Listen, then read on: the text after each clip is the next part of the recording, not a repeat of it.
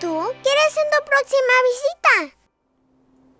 ¿Te diste cuenta que la naturaleza tiene muchos secretos que contarte? Todo lo que vive en ella tiene una historia que quiere que conozcas, que disfrutes y que compartas con tu familia, amigos y amigas. Así que ahora que sabes que cada pedacito de naturaleza tiene vida, tiene anécdotas que compartir y muchos amigos que presentarte, acompáñala y deja que te sorprenda. Sé amable con ella y cuídala, porque como tú y como yo, también siente y se pone feliz cuando la visitamos y la protegemos. Recuerda que ella nos hace mucho bien. En tu próxima visita al bosque, camina tranquilamente, respira profundo y goza de la magia que solo podemos encontrar en medio de la naturaleza.